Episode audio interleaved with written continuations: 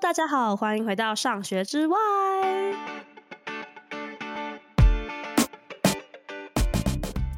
我好久没有录音了。对，我现在有点紧张，所以我就非常的 real 的跟大家说，没错。然后今天这一集很特别哦，因为今天这一集呢，鸟仔觉得很荣幸，受到了来自 Glow，它是一个组织，它叫做全球领袖组织。哎，你听到领袖两个字，没错，我们今天要讲的主题就跟领袖教育有关，呃，就是 leadership 教育有关系。但今天的 leadership 教育又有点特别，因为这个组织他们最主要在培育的其实是社会变革型领导人，也有点长，对不对？总之呢，就是希望可以培养我们台湾的。那无论是台湾公民或是台湾青年，可以有改变社会的力量，是不是觉得非常的抱负远大呢？所以，我们今天就来欢迎 Glow 全球领袖组织的两位来宾到现场。一位是我们的创客双讲师 Ricky。Hello，Hello，大家好，我是冠绿 Ricky。然后另外一位是我们的事业与发展部门总监是 Sean。Hi，大家好，我是 Sean。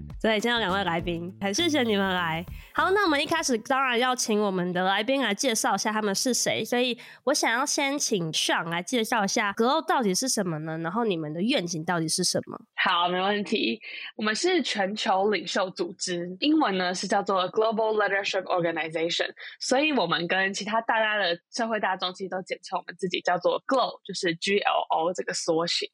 然后我们是在十几年前，就是二零一二年的时候，在加州伯克莱大学创立的一个国际性非营利组织。所以十几年走来，截至目前为止，我们现在在世界里大概有三个分会，分别是第一个就是加州伯克莱，然后再来是纽约，然后呢最后一个就是台湾。所以我们的愿景呢，其实是我们一直以来呢都想要培养一个叫做社会变革型领导人，然后所以我们会透过教授领袖技能啊，还有一些沟通技巧的课程，然后呢希望达成我们的这个愿景。对，所以听完那个愿景之后，就会有个疑问：到底什么是社会型变革领导人？很长。社会变革型领导人，它的英文叫做 Social Transformative Leadership，然后我们给它特别的定义。以英文定义来讲呢，就是 leader take action on the social issue they care。所以大概分成两个元素可以讲。第一个呢，就是他一定要有足够的领袖技能。然后第二个呢，是我们 specific，我们特别希望他把他的领袖技能是发挥在把这个社会变得更好啊，比如说去致力于相关的社会议题啊，还有或是社会创新的专案等等。然后这是我们对于社会变革型领导人的定义。哦，这是一个在社会议题上面可以做出创新，或是他可以领导一些社会一些改变啊，或是一些比如说倡议或是议题或是一些新的案子的领导力的人，会称他为社会变革型领导人。对。哇，wow, 我自己都觉得我们的听众应该都蛮 care leadership 这件事情，因为应该很多人都觉得台湾的教育没有 leadership。嗯，没错没错，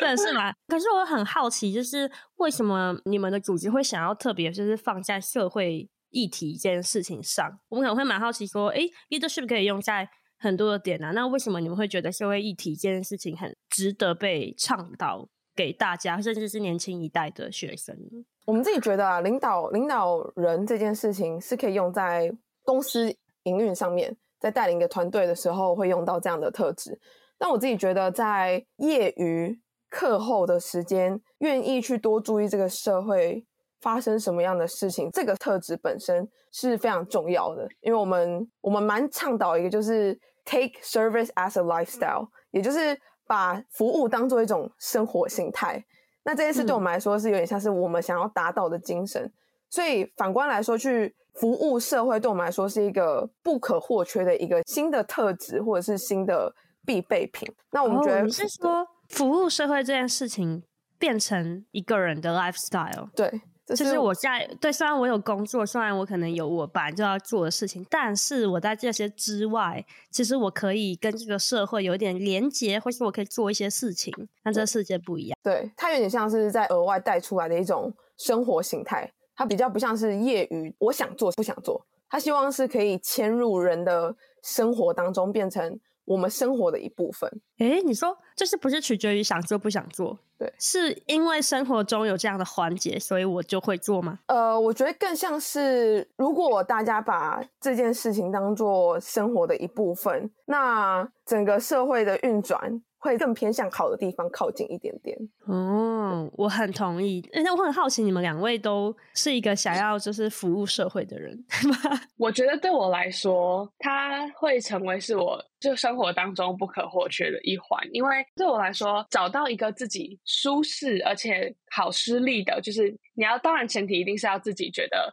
奉献之外就心有余力，不可能自己就埋头苦苦干做要死要活。但我觉得对于自己而言，找到你舒适的定位跟你在乎的议题，然后可以在上面就是稍微有点智力的话，是好的循环。比如说自己的心态啊，或者是自己在看世界的角度，都会帮助我自己变得更正向。但它不一定是要变成一个哦非常难或者是非常大的责任，没有说哦每个人都一定要去哦创立一个组织啊，然后或者是每天在外奔波什么之类的。就像 Ricky 刚刚说的，它可以是你在业余的生活的一个选择权，然后呢，你选择去在乎跟关心这个社会。嗯，所以所以你觉得你自己是有做到的？我觉得我自己是有，我还蛮在乎环保议题的。哦，我也有一点。有 有一点而已吗？对，但我但没有，因为我觉得人生是精神有限，就像我现在比较在意教育议题。嗯，对啊。对，我等一下再聊我自己好了。好啊，可以。对对对，但就是 Sean 很在意的是环保议题。诶，那我想问 Ricky，你觉得呢？你自己也是吗？呃，我只能说我现阶段是，原因是因为我会想要服务，单纯主因我现阶段认知是，我觉得我受到很多人的帮助。我觉得尤其是家里人啦，就是家里人其实很辛苦赚钱，甚至可能是爷爷奶奶他们外公外婆，其实曾经也是过得很辛苦的生活。所以就是我觉得累积下来。他们每天每日每夜这样工作，我现在其实是很幸运，可以有这样的机会，有比较多的选择。所以在这个前提之下，我就会觉得我需要做些什么，有点像是让那些曾经的辛苦们，借由受贿的我，可以有更大的影响力。然后我觉得这是我给我自己现阶段的期许，所以才会想要。更在乎这个社会，去帮助这个社会，但我只能说现阶段的原因是因为它现在是我的生活形态之一。我觉得有是很好的，但就像你刚刚讲的，就每个人都会有阶段性的取舍，所以在某些时候，如果我在我那个时段的我需要有更多累积能力，是专注在我自己上面的累积。那我有可能会做阶段性的取舍，嗯，对。哎、欸，我现在听起来都是你们感觉生活是比较幸运的，就你们会定义自己的生活是幸运的，或是有，我觉得听起来是比较有余裕。因为我其实身边有很多的朋友，我有时候我觉得薪资可能也不是唯一的标准，因为我是朋友薪资都蛮高的，可是我觉得他们还是觉得自己没有余裕。我是好奇说，没有那个余裕的那个原因会是什么？可能就是房贷啊，然后。小孩的学费啊，可能先加班吧，或什么的，这种想法很常会在我的朋友圈里面。所以，对啊，做教育的很孤单呢。然后上学之外都，你知道哦，听众也没多少，没有要要 还不错多啦。但是 希望大家继续推广关心教育，蛮认同，就是他可能会是阶段性的取舍，有些人可能现阶段没办法应付这件事情。嗯，但有些情况会是另外一种啊，像我有时候是在，就算我没有那个余韵之外，我会借由服务来满足我不足的那一块，嗯、对，反而是在付出的过程当中学习。比如说，就是其实我 gap 了两年，然后其实我很担心我自己的状态，就是没有什么在自己的发展上面没有很大的进展，但是我觉得我是借由在一直在服务的过程当中累积我这两年的。经历，然后也以至于我有机会可以申请到我比较想要的研究所，所以我觉得有点像是一种反而满足了我。对，嗯嗯嗯，哦，哎，我觉得这跟刚刚上提的有点像，因为上有说，就是其实你做这样的社会服务，其实你觉得是更正向的吗？嗯，对，我觉得是在自己不管是心态上啊，或者是。自己的观念上等等，就每次可能我真的在完成一个 project，或者是真的在做这样的事情，我觉得是对我自己而言，我会更深刻的感受我在活着，因为我可以意识到说，哦，哦，我做的事情可能 maybe 对其他人是有帮助的，或者是会小小的帮助到他们一点，或者是我有在在乎这个社会，有在关心在乎其他人，那个感觉，你在帮助到别人的感觉，你会觉得很就是 I'm living 的感觉，我活着。有一种很深刻的活着的体体会，啊，就是可能也是有一部分会让自己更感感受到价值所在。嗯嗯嗯嗯嗯。哎、嗯，那我很好奇，就是你们两位有没有什么 role model？比如说，能不能为观众介绍一下，到底什么是社会变革型领导人的一些想象？嗯、呃，我觉得以台湾现今的社会来讲，我能想到最最最符合的我们的 role model，应该会是刘安婷，就是 T、uh, TFT 的创办人，对，Teach for Taiwan 的创办人。Yeah. 对，大家去 Google 一下，关心教育议题的不可以不知道。对，教育议题的先驱者。啊，uh. 对，因为我们我们觉得。我们在定义社会变革型领导人的时候，其实我们觉得他的影响力一定要有三个层面，他才能够就是真的成为社会变革型领导人。第一个层面就是他所做的事情一定要。够特别，不能是就是复制前人的先例，比如说啊，大家都在办金坛，所以我也去办金坛，这样我就是社会变革型领导人。没有特别，然后特别就是没有人做过吗？没有人做过，而且这件事情对你而言有一个独特性，非你做不可。比如说你在这件事情上有更可以吃力的地方啊，或者是你有更多的了解啊等等，有点是对于你自己有一个独特性的连接，非你做不可。然后这个议题可能在过往的时候也。很少人在关注，很少人在做，所以以刘安婷为例，他可能就是偏远地区的教育的先驱，也是因为他之后，然后大家才开始关注到说，哎，原来偏乡教育这么的重要，所以这是第一个层面。然后第二个层面，我们觉得他一定要是具有长远性。所谓的长远性的定义，就是即使今天你离开了这个组织，或甚至是你已经过世，离开了这个社会等等，你在乎的这个价值啊，或者是你所倡导这个议题，要能够被别人所记住。我们觉得这是很重要的。不可能今天有一个 leader，他可能这段时间他的任职期，他很努力的 working on 某一个 project，可他走了之后，这件事情就销声匿迹了。所以我们觉得这就不能符合社会变革型领导人的定义。然后呢，最后一个是我们非常强调团队，你一定要 do it with people，你要有一群跟你有同样价值观啊，然后呢，或者是同样相信这样子的愿景的人，和你一起创造这样子更好的社会价值。嗯，其实我现在听起来会觉得，对于社会人士来说好难哦，就是无论是要有团队，无论是要长期，还要找到自己人生的的那个 passion，其实还蛮难。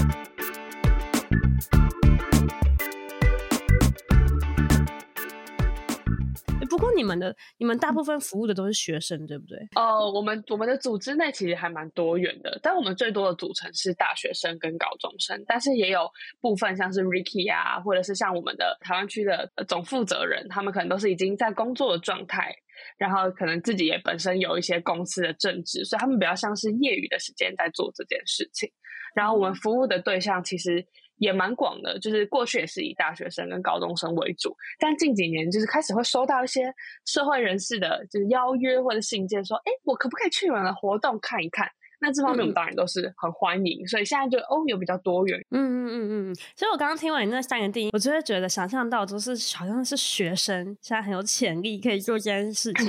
尤其是大学生，因为其实上现在也是大学生嘛。对对，对，我我还是大学生，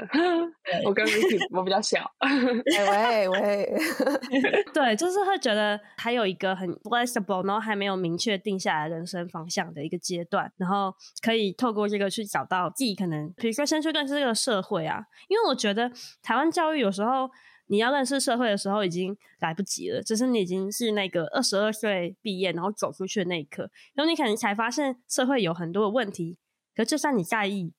但是你就已经要是上班了啊，你就已经定型了。嗯、我觉得那个很难，所以我觉得就是 Glo 可以在这个时间去在学生的这个阶段，就是接触到这些人，那么在里面摸索。而且我觉得最好是就是会有团队，因为现在真的是上学之外找不到团队，因、嗯，会有人要来当我伙伴啊，的，如果分手，一人报名，我报名，真的在你们不是很忙，你们已经有团队了。对啊，就是我觉得在成年之后，在社会上之后，要真的有一个团队长远去做一件事情是很难的，因为其实大家都是自己身兼多职，所以我觉得，我觉得你们从学生的角度去做是很不错，而且我觉得那好像是我年轻时欠缺的东西，害我现在只那边做上学之外。但其实我真的蛮认同的，就是我们其实也有某方面觉得，其实现在的高中生跟大学生可以有更多多元的机会，去用他们自己的方式来认识这个社会等等。就像主持人刚刚说的，其实我会现在现在很迫切的想要做这件事情，或是决定想要在组织服务，其中一个原因也是因为我知道可能。两年后我毕业，我会有更多阶段性的任务需要去完成，那可能是我没有办法轻易抛弃的。所以学生时期的调适，就是我们很 flexible 的这个特质，我觉得是最适合这个时候去做一些认识社会的事情，或者社会议题的倡导。然后可能也会在这中间发现你的 passion，或是可能以后就做这一行，我也不知道。嗯嗯嗯嗯嗯。但你们有探索了，这真的很棒哎！因为我刚刚听到这整个过程，虽然说你们可能服务的对象是学生，然后你们组织很多是学生，但是像 Ricky 这样的角色也是可以进来，就是一起加入一个社会议题类型的一个组织里面服务。可是其实就是这种职位，其实可能也有正职，然后你甚至有一些社会人士也会想要来参加你的活动。我比较好奇的是说，就是除了学生之外，比如说像我这种人，或者是社会人士，他们还有没有什么机会去可以一起加入这种社会议题或是社会变革的这种活动？就我们可以出什么？我们可以 contribute 什么？我们可以出什么力吗？就像我们现在 又忙，然后又没有团队，我们都是单打独斗。我觉得社会型变革领导人算蛮高标的，所以一般上班的人不一定要以这三个当做明确的目标去前进，因为呢，他有反而可能成为一个阻碍。嗯，可能会有点压力，会觉得我做不到那种感觉。所以我能做的，我觉得就是慢慢去探索自己可能看到的社会议题是在意的，或者是有感受的，会有感受到不舒服、共感的，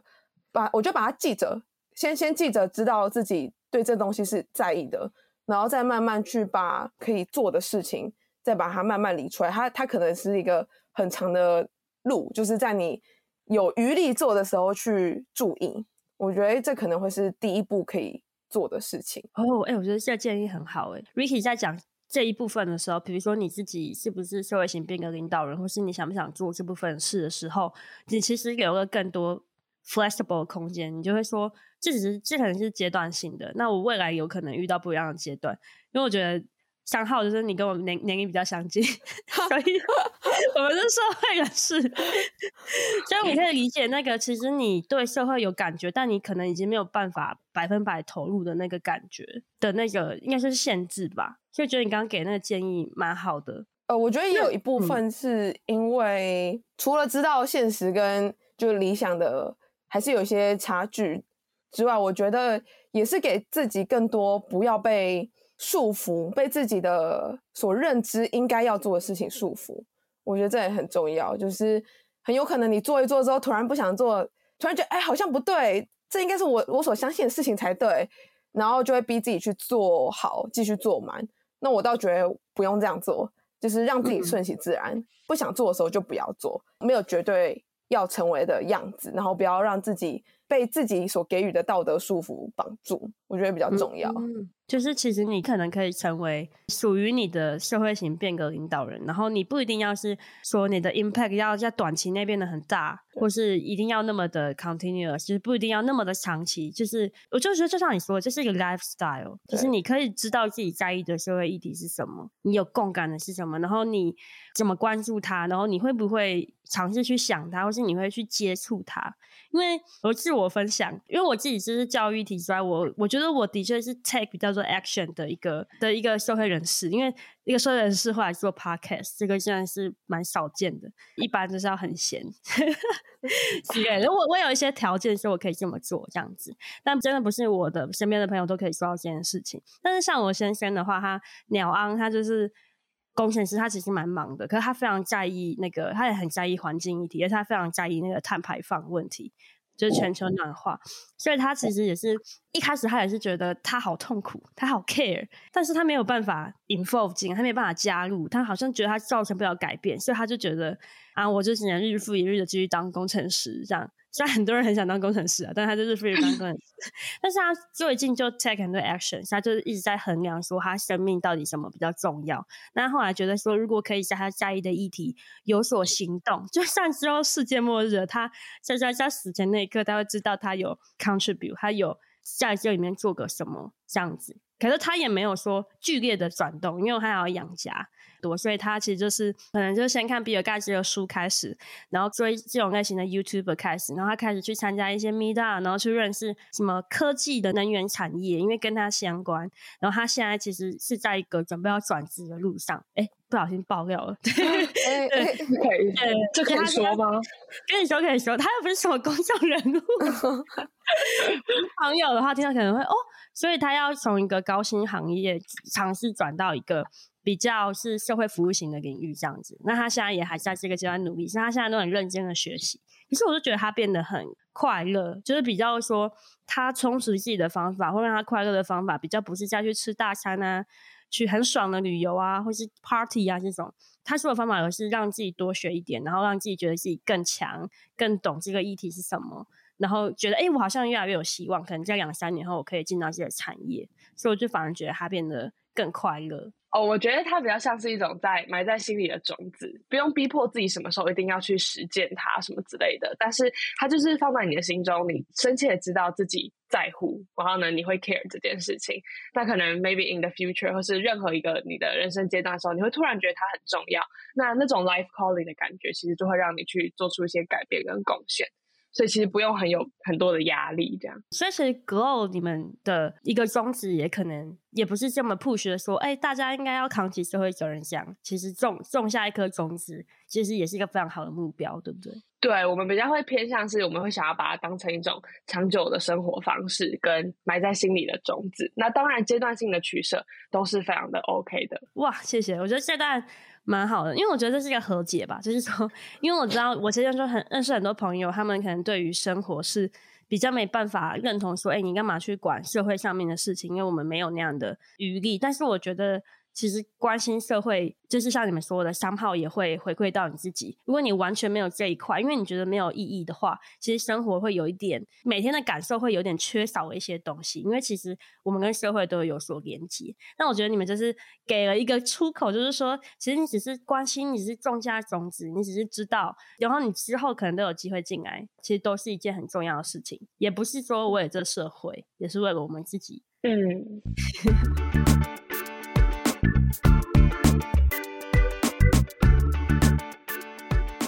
那我也很好奇耶，因为其实格奥有非常多的活动，对不对？就是非常多的培育型、教育型的活动。对，我们有三大活动，回扣到刚社会变革型领导人他的定义。然后其实我们有根据培养这样子的人才，然后呢设计了三个活动。然后呢，第一个当然就是我们要培养一个好的领导人，他一定要有非常好的领导技能啊等等，要有一些硬实力的东西。嗯、所以呢，我们第一个呢叫做领袖高峰会。那其实做的呢就是教授一些关于领袖，我们认为领袖必备的各种技能啊，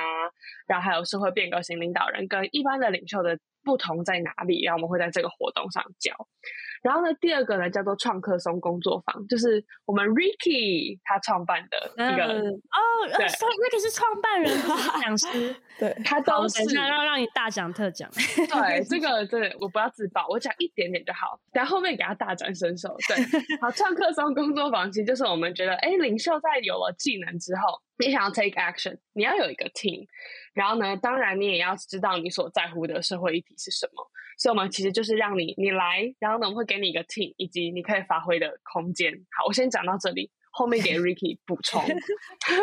然后最后呢，是一个叫做 Echo，就是 Public Speaking 的工作坊，专门 focus 在训练啊、uh, leader 的英文方面的可能公开演说技能。那我们，因为我们相信，就是。一个好的领导者，你一定要开始，你一定要说话，你一定要有足够的能力去说服别人加入你啊，或者是让更多人相信你所相信的事情。所以，我们也有一个专门的活动，在培育领袖关于公开演说上面的这个技能。我觉得我都很需要参加，哎，没有吧？应该，因为我现在对你说的像领袖的技能硬实力是什么？其实我现在也是问号问号问号。那。那个英文公开演说就不用讲了，其实现在也还是蛮干的，虽然是在美国。对对对对对啊，这就是我没有这个教育机会啦，所以才需要 Glo。真的真的，那四个四个技能，其实我们觉得领袖最重要的四个技能，第一个就是会议管理。一个好的领袖一定要知道怎么超级有效率的开会。我们超有同感哎，对不对？因为我的以前体会过。以前的主管，我就不说是谁了。嗯，我觉得可能、啊、嗯没有这个能力。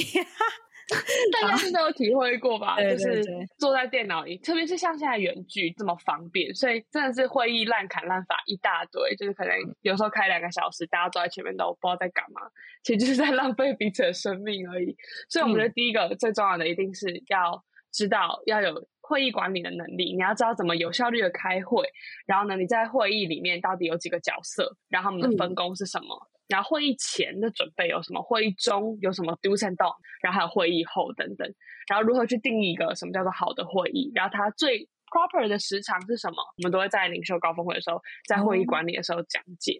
哎、嗯，我觉得这真的是对不对？分享下去，我觉得这真的是学生时期没有办法体会的。因为其实我我之前在就是台大 D-School 工作，我才比较深刻体会到说，其实真的很多事情都是在会议里面才会发生。然后会议很重要，嗯、因为我们会呃，因为我们做教育的东西也是，我觉得也是比较社会性，然后是很复杂的议题。比如说我们要创一个新的教育方法，可是牵涉到好多好多的人哦。那你每个人要达到共识，每个人要喊 yes，然后每个人的资资讯跟他们的想法要出来被整合，然后要很有效率。超难，对，所以我就是很 echo 说，就是可能学生或是可能在一些某些产业，我自己乱猜啊，可能以前没有体会过会议这件事情很重要，你可能觉得会议就是很烦、很无聊、浪费生命，但是其实真的要好好的开会的话，才可以让一个一个的 action 或是行动慢慢被实现，这样子。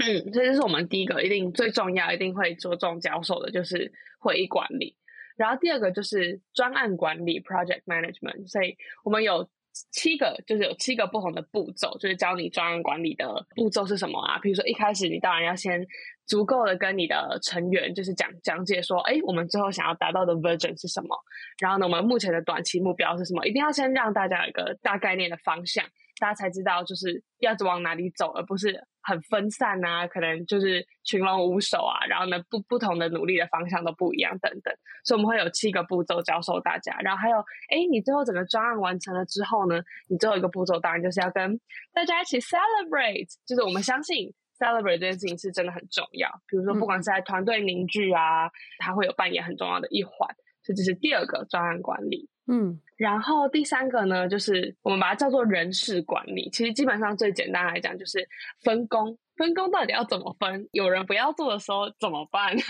就是我觉得这是可能学生时期或者学生社团很容易遇到的一个问题。比如说，可能以后未来在职场工作，每个人都有自己的专业的领域，然后呢，可能分工也都切得非常的详细。但是可能在学生社团里面，每次 leader 要分工的时候，就是都会遇到可能有人不要做，有人做的很多。然后呢，或者是是有些特定的东西是空缺的，没有人来补的，那这个时候到底要怎么办？然后我们也会就是教授这样子的解决方法啊，然后还有每个人的分工的状态到底是要怎么样才是算是公平而且合适的，那就是人事管理。然后最后一个就是我们特别在乎的就是 public speaking，就是公开演说的技能。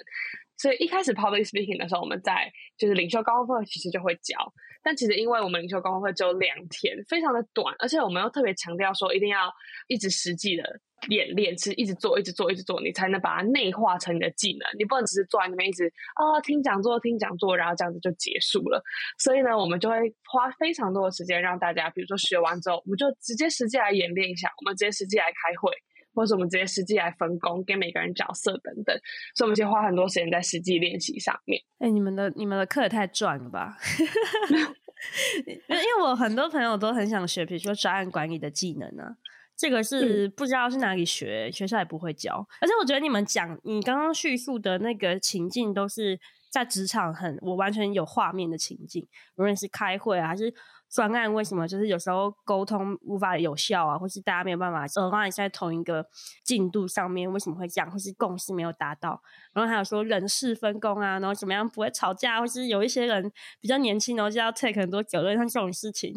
所以我们就会教授各个就是技能来补足这样子的空缺。对，我们也觉得很相信这是一个。好的 leader 需要有必备的，就是有四个硬实力，就是你刚刚提到的，对，非常重要，不然他底下的团队就会非常的群龙无首。哎、欸，可我还有一个问题，就是这个是 leadership，就是这是领导技能嘛？可是那如果是、嗯、因为你们说你们想要培养是社会变革型领导人，除了这些一般的领导技能之外，他还有还有什么不一样吗？我觉得社会变革型领导人，其实他跟一般领导人就是最不一样的一点，就是他可能要致力于一些社会议题啊，然后或者是社会创新等等。所以当他其实一开始在做这个 project 的时候，可能他的 project 的样貌还没有办法非常完整的被定义。比如说，假设以刘安婷一开始他来做偏乡教育的时候，他其实就是相信偏乡教育可以变得更好，可是他其实也现在目前看起来是非常悲观的状态。所以社会变得很悲观哦，对，可能那个时候吧，那个时候他刚开始创立的时候是蛮悲观的，或者是可能像刚开始创立要进摊的人的时候的。一开始可能海滩都是很多垃圾，可能捡都捡不完，所以我们很相信他有一个非常重要的技能，是他要能够非常成功的 deliver 他的 vision，就是说服别人他的愿景，并且让他的伙伴啊相信这个愿景有一天是可能被实现的。那举例而言，比如说可能一开始倡议景滩的人，然后海滩上可能都是满山满谷的垃圾，可能捡都捡不完，他有能力让大家相信就是有可能被做完的，然后他未来想要就是达到的最终目标。标是什么，进而让他的同伴啊，或者是身旁更多更多的人可以愿意 follow 他的脚步，所以他要能够很成功的 deliver 他的 vision。然后另外再更特别的一点，就是我们刚刚讲到的，刚一开始 Ricky 有说的 service lifestyle，就是我们觉得这是一个生活模式。而不是就是你短时间一直 push 自己的短期目标，可能说哦，我现在要怎样怎样怎样，可能五年之后我就忘记它。不是，它是一个可能长远跟你生活共存的一个动态平衡。你有的时候可能在乎多一点，有的时候可能在乎少一点，但是这个在乎不会消失。所以是 vision，就是你要有你内心的理念，然后你要可以传达它。然后第二个是 lifestyle，就是关心社会的。lifestyle 的一个建立，这样子。对对，没错。那还有第三点吗？啊，第三点就是他要对于这个社会有可能正向的影响力，就是 make a good impact on the society。但是这个就像刚刚说的 lifestyle，这个影响力不一定要是非常大的，可能不一定每个人都要跟刘安婷一样，我要去创立组织，我要做这件事情做成全职，怎样怎样的，不一定每个都要变得非常大。但是就是大家都要有呃自己的实力点跟自己的小小的。努力在这方面上面，所以你说不一样的点是关于 vision，然后 lifestyle，对 lifestyle 要有这样的习惯，然后跟。就是要 impact，就是要有行动吗？呃，不一定要有所行动，其实比较像是你要有正向的影响力在这件事情上。所以你可能只是今天多看几个新闻，或者你跟朋友分享这个议题，说：“哎，我最近看到，比如说哦，烟蒂议题，然后我觉得哦，在这个大家应该要在乎，或者是哦，我看了之后我觉得很有感等等。”我们都相信这是对于这个社会是会有好的影响力的。影响。哦，哎、欸，所以其实现在夏天上学之外的各位也可以变成 社会型变革领导人，你们就是传递这一集说，哎、欸，我今天听了一个叫 GLOW 的组织，我觉得非常棒，大家要 对，是一个例子，这是很重要，对，就短时间就可以变成了，对对对，没错。OK，那我们谢谢上，因为刚刚已经有讲，就是领导技能嘛的特质是什么，然后我们也知道，就是社会变革型，他们领导人其实要。在意的事情，或是他们有的技能又有其他三个。那我还是很好奇，就是那这些技能，如果在 GLOW 的活动里面，你们会怎么样去教给学生、教给学员们？主要最主要的特色是做中学，就是我们所有的活动，就是一教完就立马让学员们来练习。比如说在高峰会上面，我们一教完要怎么当一个好的发表者，教完之后就请他们上台，赶快来演练。会不会很忙啊？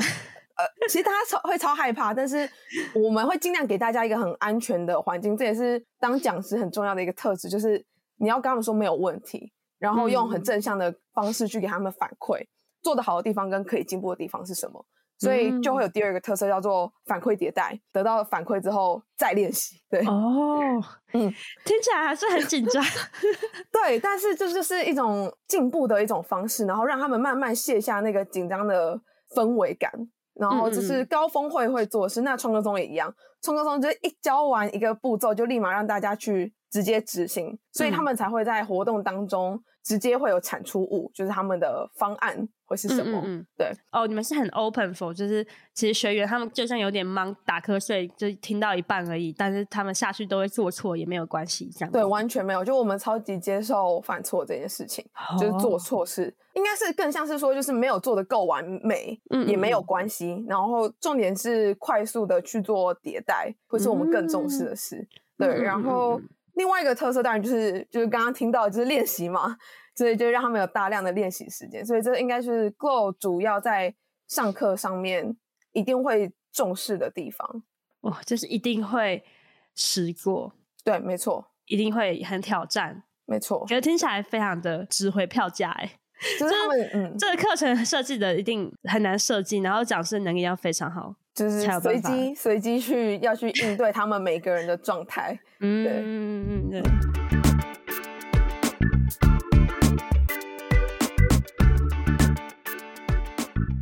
好，那我们了解了社会变革型领袖的一些要必备的技能，然后还有 Glow 会带来的学习方法之后呢，我们今天其实有一个很重要的目的是要在更细的跟大家介绍 Glow 里面的一个活动，就是我们刚刚提到的创客松工作坊，也就是 Ricky 创办的工作坊。鼓掌鼓掌啊！鼓掌，没错。因为第一个是这个工作坊其实已经快要到了，然后大家听到刚前面的内容就知道这个不得了，就是值回票价的一个课程。所以现在就是想要请 Ricky，然后还有 Sean 再更。呃，详细的讲说，创客松工作坊，我们来到这里到底会发生什么事情？然后第一个问题就会是说，哎，为什么你们会想要办一个工作坊形式？因为其他两个比较像是课程形式嘛。那工作坊有什么不一样？那为什么你会想办工作坊？我先讲为什么是工作坊形式好了。其实主要就是工作坊的对我来说的定义比较像是它有它有过程当中有产出。就是在他们自己的活动，哦、他们有自己的方式去产出他们的内容。我们提供的是引导、跟方向、跟教导，那剩下的东西会让他们自行产出一个结果。这是我所定义的工作坊。所以这也是为什么叫做创客松工作坊这件事情，就是因为实际上在教学上面要有产出，跟我们主要在教的就是要改让他们有行动力，想到一个行动方案、社会行动方案这件事情。那要有一个社会行动方案，他们要先相信自己是有可以做得到的这这件事情。那我们就要在工作坊当中让他们看见这件事情是可以成真的，以至于他们带回到自己生活当中的时候，离开了我们的活动，他仍然知道自己有一天想做的时候是可以做到的。所以我们希望他们在工作坊里面可以先看见，以至于他们之后会相信，然后去影响别人，去跟他们一起看见。那你觉得跟另外两个活动？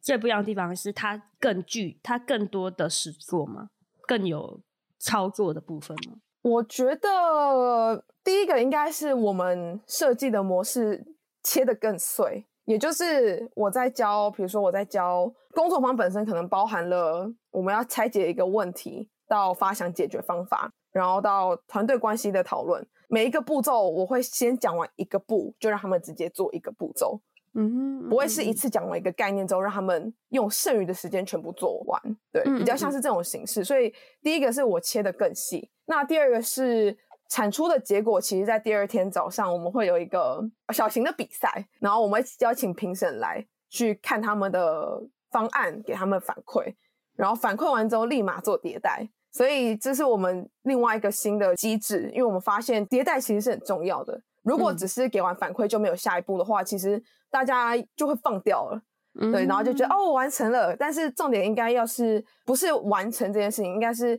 我知道哪里可以做得更好，以至于我再把它做得更好，嗯，然后再把它带回生活当中去应用。所以还有一个对是评审机制，对，但是它的目的其实是要让你再去修正，或是让就是去就像你说的迭代，或是去优化你原本的方案。对对对对对，哦，诶，那这样听起来，因为其实现在对于整个工作坊的流程或是要做什么事情还没有很清楚，Ricky 可不可以再补充一下？比如说我来这边是是好像有一个很强烈的目标，然后还会有评审，然后最后还要有一个成品，然后跟迭代这样子。对对对，其实我们的核心是一群人做一件事情，然后一件事这件事可以分成问题跟解方，就是我要解决的问题是什么，我的解决方法是什么。一群人，我们就会教团队关系，所以整体来说是三件事情，叫做 problem、solution 跟 relationship。我们就教这三个核心的东西。嗯、它是一套，就是让团队可以一起探讨一个社会问题，然后去思考为什么这件事会发生，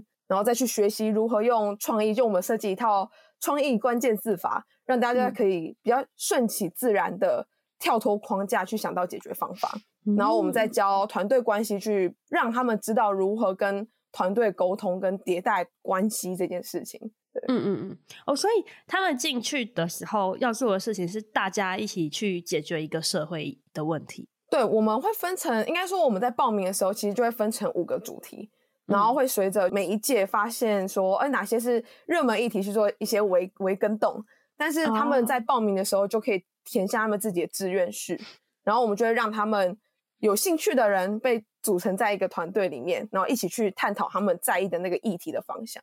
嗯嗯嗯，哦，所以第一步你说会一起探讨，然后发想，然后最后会要有一个 solution，然后你们也会。也课程一部分就是跟他们说是怎么生成一个 solution 吗？是怎么样呃做出那个实现那个 solution？它比较像是一个呃联动性的关系，就是比如说他们一开始可能会先要定义他们决定的议题方向，因为教育如果是教育的话，应该会很广，对、嗯，所以他们要去限缩教育的哪个范畴，去决定好那个议题之后，我们就去探讨说，哎，这件事为什么会发生？然后我们就往上挖，挖到根本原因之后，就会去想说，哎、嗯，这个状况的最惨样子会是什么？然后想出来之后，把这整个整个逻辑链翻转成一个正向的论述之后，我们就把这个正向论述为基底去发想解决方法。然后解决方法就是用呃创意关键字法去让他们可以跳脱框架，有点像是希望他们可以在意料之外、情理之内的解决方案。去想出一个有趣的内容，嗯，然后再来就是会让他们就会有一个教他们怎么去挖深他们的 mission，就是那种任务，就为什么我一定要做这件事情，再往下挖深，嗯，然后我们再让他们的解决方法里面再去挖深他们的特色会是什么，它就会变成一个小型的方案了。那我们就会有给他们大概一个多小时的时间，让他们去把这个内容本身再做的更完整。对，嗯嗯嗯。嗯哦，哇，然后，然后还要再有一个迭代的历程，很难想象这个东西是在两天之内完成呢，非常的厉害。哎，那个时间是多长啊？是早上到晚上这种吗？对，黑客松要要熬夜的那种吗？呃，没有没有熬夜，那但我们之后有在讨论要不要变成两天一夜，但目前还没有。课程是到五点，那大概是三点多的时候到四点多的时候就会告一个段落，然后剩下时间就让他们去做迭代，那我们就会去做反馈。反馈完之后，他们就会做成简报形式，隔天就会报告。隔天早上报告完之后，下午就做迭代，然后最后再教团队关系。嗯嗯嗯嗯嗯，哇，非常的很厉害。我听完就是很想参加，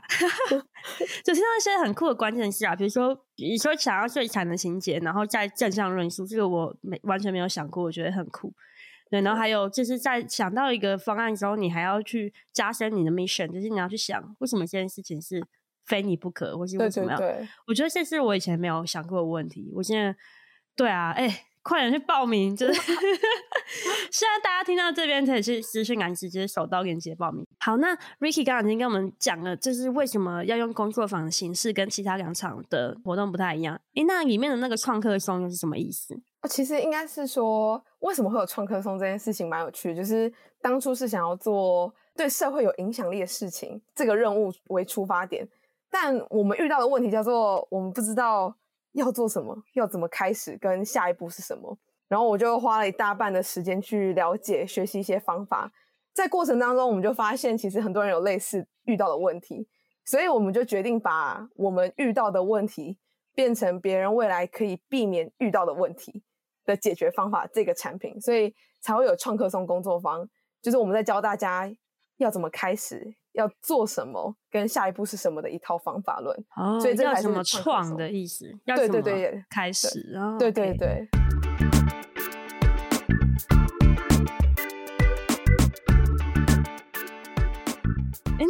想问，因为我很好奇，就是以学生的角，就是比如说你们看到学生的状况，因为其实进去这样的学生，可能很多人也是没有完全没有经验的嘛，他们可能没有领袖能力，见没有经过这样的培训，他们可能就只是觉得我其实蛮关心社会的，然后来到这里。那我还蛮好奇，说就是你们觉得这样的，以你们以前的角度，你们觉得这样的活动到底可以为学生带来什么一些不一样的变化吗？我自己觉得蛮有趣的，就虽然我在教的是这整套课程，我有意料之外得到一个新的收获，是从他们的反馈当中得到的。他们在整个过程当中，就有些人是平常不敢跟陌生人表达自己想法的人，但他借由这个过程当中活动。去学会如何表达自己的想法。然后这件事对我来说非常重要，是因为其实我们课程主轴虽然在教的是问题解方跟团队关系，但我们设计的所有环节都是希望每个人都一定要发表自己的声音。我们超级强调这件事情，就是我们甚甚至有设计一个环节叫做 Out and Merge，就是让大家调控声量，就是我们希望声量是一样大的，也就是我们有时候会静音大家，有时候会就是先 unmute，然后有时候 mute，然后让大家可以确保每一个人的发声，就不会有那种太主权的人去控制整个团队。嗯嗯嗯。然后我们甚至有植入一些观念，比如说分享你自己的偏好，就是在投票之前的分享偏好环节是每个人的义务，不是你想不想要。嗯，所以我们把这些观念植入进去之后，让他们可以更愿意去表达自己的想法。那我们也会建立他们的信心，比如说，就是我们相信一件事情，叫做大家不是没有想法，而是没有想法自信。也就是说，大家只是对于自己的想法不敢表达，就没有自信去表达，所以才说自己没有想法。那我们是非常相信这件事情，所以我们才让大家都一定要分享自己的想法，同时并植入这样的思维进去之后，团队就有共识，知道我必须产出一些东西，我必须对于自己的想法说出来。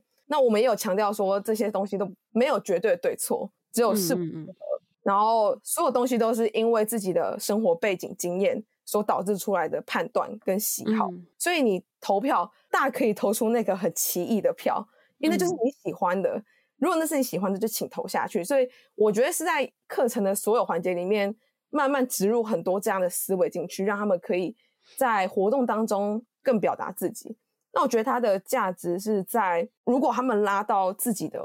现实生活当中，他体验过这种说出自己想法的感受，他在生活当中可以更接近自己一点点。哇，我真的很有感触哎！我觉得这就是一个正向平等的一个团队的环境吧。因为其实我觉得，我是以前经验是我以前长久以来都没有在这样的环境工作过。在当然包含学校当学生的时候，都是有很多嗯权力关系啊。那我可能就要去看一下风向啊，我要感受一下群众在想什么，我才能表达我的想法。尤其是就是我们的想法如果不够好，很容易被批评。我们因为我们的教育很纠错。嘛，就是我要纠正你的错误，让你更好。但他这个也变相的让大家在表达的时候很怕自己的想法不是对的。但是其实，在很多议题里面，重要的是想法的整合。其实大家都没有对错。然后觉得，我我是也是经历一个在一个特别的团队之后，我才知道哦，原来团队是可以这样。就原来我讲的时候，我讲出来，大家都哦，原来你是这样想。我虽然跟你想不一样，那我们来讨论。找出共通性或是相不一样的点，然后那个团队好舒服，就是得到好多 insight，而不再是大家都沉默，然后等一个好像最有权力的人来发号施令这样子。对啊，所以我相信那个是对学生应该会蛮震撼的，因为大部分台湾学生应该没有在这样的环境里面舒服的参与过。我觉得，嗯，我觉得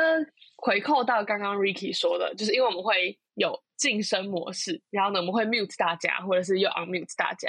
所以我自己比较观察到的是，我因为我在里面真的实际带一个小组，所以我就是从两天从早到晚都陪着他们。然后我比较看到他们比较剧烈的转变，就是比如说一开始我们在思考一个解决方案，或者是让他们定义问题的时候，大家就会抢着讲，就是好，全部很很有很有想法的人全部讲完之后，大家就开始沉默。然后呢，沉默之后就是我们，因为我们逼迫每个人都一定要讲嘛，所以我们就会让哦，可能比较少发言的人在讲，然后最后我们他们就会达成一个议题的共识。但到第二天之后，他们其实已经开始有点习惯那个 mute 跟 unmute 的模式，所以在我们抛抛下一个任务给他们的时候，他们反而是会大家一起先沉默个三十秒或一分钟，你可以很明显的感受出来，大家会先思考。内化所有处理自己的思绪跟自己的想法，因为他们知道不管怎么样，每个人都一定要发表，所以他们反而会先处理跟内化，想好自己真正的想法是什么，然后再开始一个一个 share，就比较不会有一开始大家都要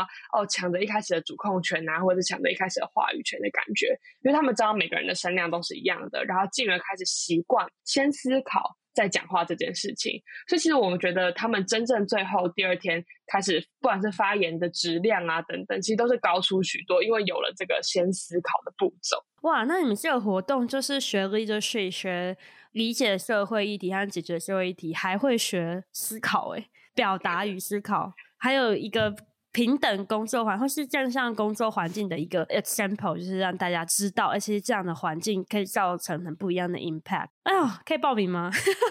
态度态度觉得，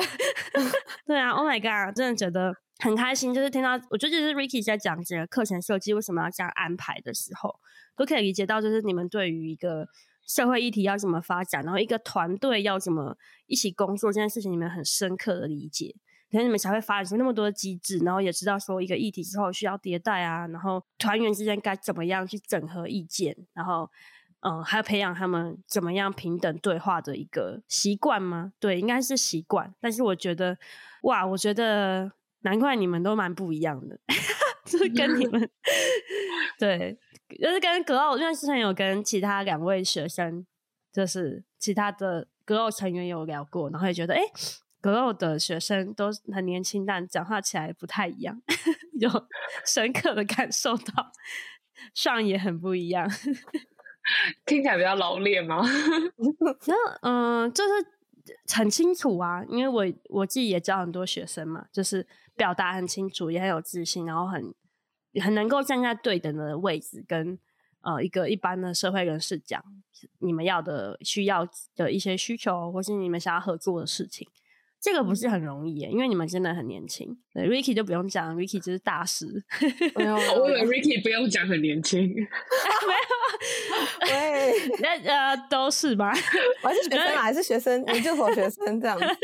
最后就是对于创客中工作坊这件事情，就是你们其实最想要给参加者，如果要总结的话，你们会想要总结什么？呃，我觉得主要有三个东西，希望他们可以带走，那都是课程。内容之外，希望他们可以学到的东西跟心态面。第一个当然就是种下种子，就是我们希望他们开始可以认识他们所在意的议题的进一步的探讨。那当然就是看见有可能可以做的解决方法之后，埋下种子，在他们未来生活当中的某一刻，如果真的想做的时候，可以去直接执行。所以我觉得第一个是种子，那第二个是迭代的心态，因为我们其实大家很容易就是做完之后就交出去了。那我们很在意的东西，嗯、我们发现有个要改进的地方的时候，我们不会觉得哦，一直活在那个很愧疚当中，反而下一步就是 OK，那我们现在该怎么做？嗯、在团队关系也是，团队关系的沟通上面，我们也是团队做的好的地方跟没有做的好的地方在哪里？没有做好的地方立马拉出来讨论，为什么这件事会发生？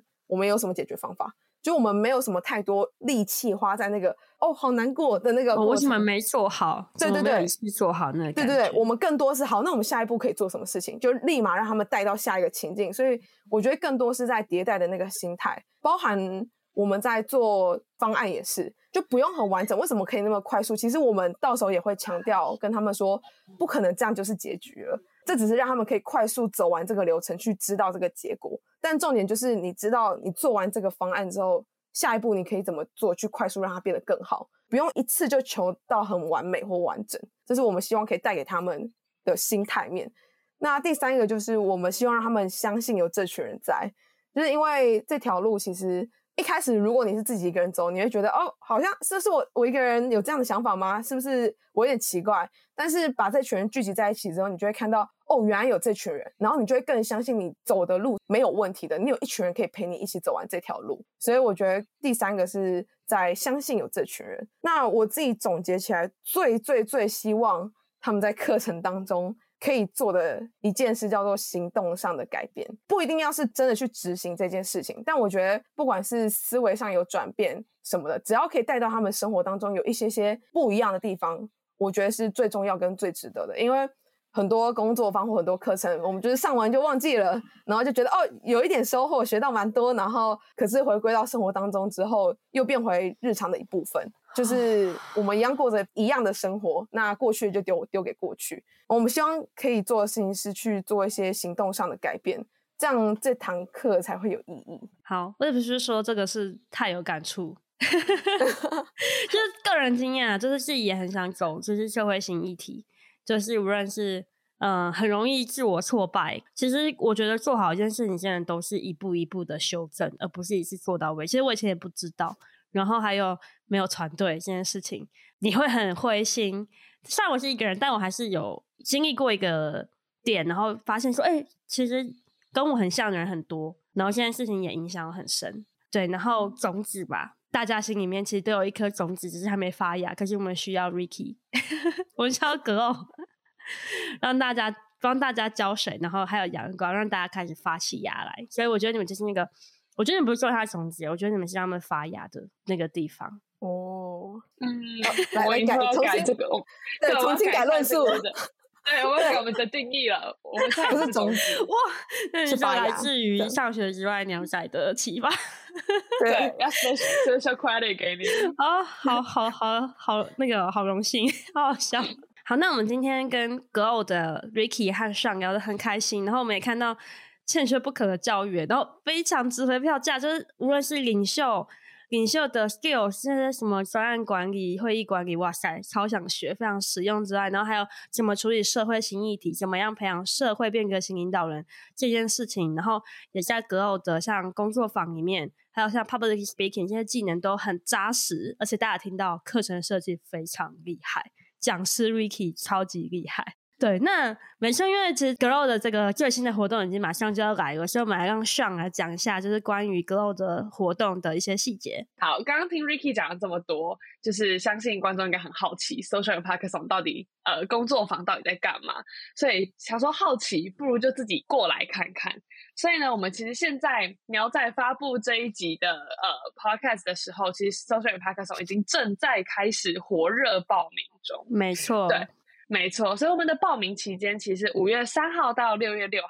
但早鸟优惠直到五二三，所以强烈建议大家可以在早鸟的时候冲刺，得到比较优惠的折扣。没错，没剩几天了，赶快打开链接。对，然后除此之外，另外一个刚刚讲到专门 focus 在公开演说技能的那个 Echo 演说强化工作坊，我们也会在不久之后开始要公，那个开始要就是报名资讯要开始释出，然后可以先给大家小小的偷窥一下。的我们的报名的期间是六月十九、六月十二，sorry，六月十二到七月二号，然后早鸟优惠直到六月十九，所以在播出一两周之后，大家也可以再次冲刺报名我们的 Echo。如果你想要讲得更好，然后更加精进自己的演说技能，或是当一个更能够 speak up 的 leader，嗯，那怎么 follow 你们呢？可以 follow 我们的 Facebook 跟 IG，我们所有的最新消息都会在上面。没错，请到资讯栏 follow Glow，然后还有手刀报名创客松，然后还有期待这个 Echo 的这个 Public Speaking 的这个活动。好，那我们就很感谢 Glow 的 Sean 还有 Ricky，真的是太精彩了。谢谢苗仔，谢谢苗仔。对，那我们今天节目就到这边哦，大家拜拜，拜拜。拜拜。Thank you.